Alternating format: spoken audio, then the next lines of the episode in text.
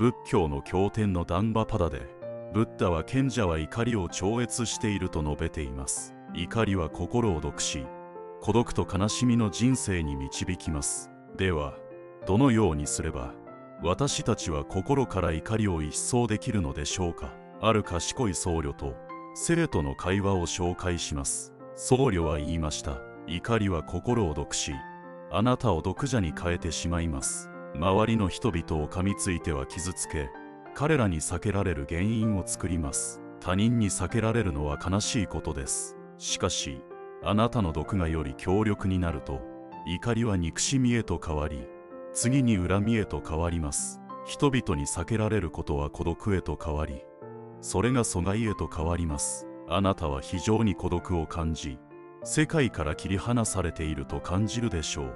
そしてこの疎外感はあなたに大きな悲しみを引き起こします。生徒は言いました。しかし怒りは時には必要ではないですか。怒りは私たちが正義を回復し世界の不公平を正すのに役立ちませんか。僧侶は答えました。本当に。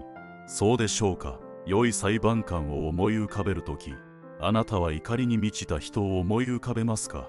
それとも冷静な人を思い浮かべますか。生徒は言いました。確かに冷静な人です。僧侶は言いました。なぜですか？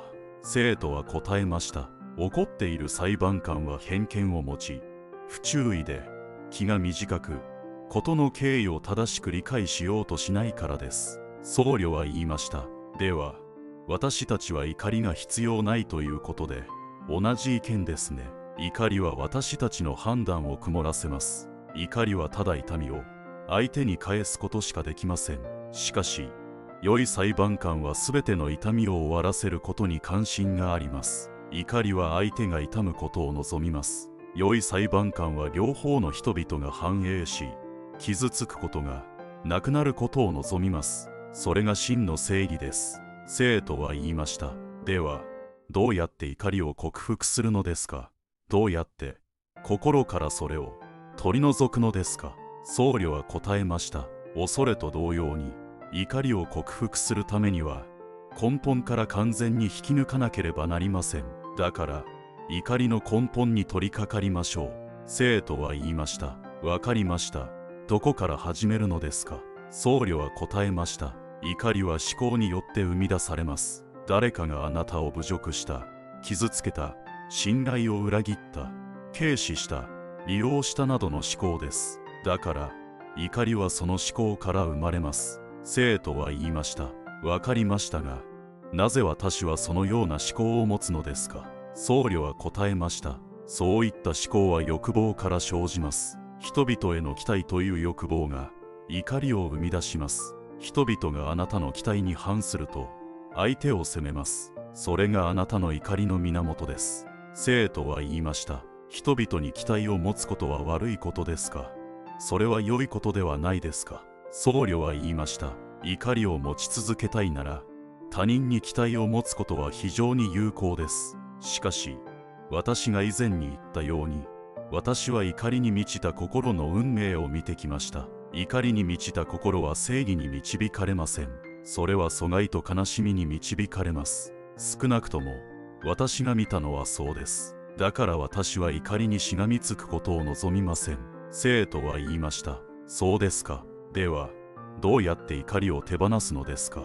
僧侶は答えました。あなたの怒りはあなたの期待という欲望が消え去るときあなたを離れます。そしてその欲望はあなたの勘違いを暴くと消え去ります。生徒は言いました。その勘違いとは何ですか。僧侶は答えました。なぜ誰かがあなたの期待に応えなければならないのですか。あなたの期待がなぜそんなに特別なのですか？なぜ彼らは自分自身や他人の期待よりもあなたの期待を重視すべきなのですか？誰かがすべきことどうして他人が決められるのでしょうか？すべきという言葉の真の意味を考えてみてください。すべきに続くすべては方向です。それは指示です。あなたは他の誰もがアクセスできない人生の一連の指示を持っているほど特別なのですか？あなたは他の誰もが歩くべき目的地やそこへの道を知っているほど特別なのですか？他の誰もがあなたが設定した箱の中で生きるべきなのですか？生徒は言いました。しかし期待なしにどうやって生きていけるのですか？生き残るためにそれらが必要ではないですか？僧侶は答えました。なぜ生き残るために期待が必要なのですか？生徒は言いました。何かを食べる前にそれが安全かどうかについて期待を持たなければならないでしょう。僧侶は言いました。あなたが話しているのは期待ではなく予測です。私たちは予測なしには生きられずたとえあなたが望んでも脳が未来を予測することを止めることはできません。しかし期待なしには生きることができます。実際には期待を手放すとあなたの心は世界をすべきだと思うものではなく実際の姿で見ることができます。そして世界をそのままの姿で見るとあなたの心は予測する能力を高め心が予測する能力が高まると世界をナビゲートする能力が高まります。しかしプライドは期待につながり期待は怒りにつながり怒りは正義の障害になります。正義とは木に水をやり木があなたに果実を与えることです。あなたも木も痛みなく繁栄します。しかし怒りとは何でしょうか？木が果実を与えないのであなたは木に水をやらない。そして水をやらないので木が果実を与えない。そしてそのようにして下降のスパイラルが続き最終的にはあなたたちは両方なくなってしまうのです。仏教の経典のダンバパダでブッダは賢者は怒りを超越していると述べています。私たちは怒りをコントロールする方法に関心があります。怒りの根はプライドです。プライドとは良いものにように思われがちです。しかしプライドとはその人の期待に周りが従うべきだと信じることにつながります。だから私たちがプライドを持っている時私たちは常にあなたはそうすべきではないと考えます。そしてこの思考は怒りにつながり怒りは阻害につながり阻害は悲しみにつながります。しかしプライドを捨てる時あなたは世界に対する期待を捨て世界に対する期待を捨てると世界をそのままの姿で見るようになり世界をそのままの姿で見るとそれに対する理解が深まります。そして理解を通じてのみ私たちは真の正義へと進むことができます。すべてのものが互いに反映する正義です。皆さんはどう考えましたか？反対の意見もあるかもしれません。皆さんの意見もお聞かせください。